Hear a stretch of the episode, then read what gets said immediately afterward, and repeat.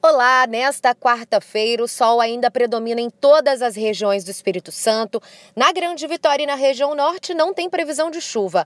Já nas regiões sul e serrana ainda tem risco de temporal, mas com menor intensidade e mais rápido. Por isso, não deve acontecer mais uma vez a chuva de granizo, como aconteceu em Venda Nova do Imigrante ontem.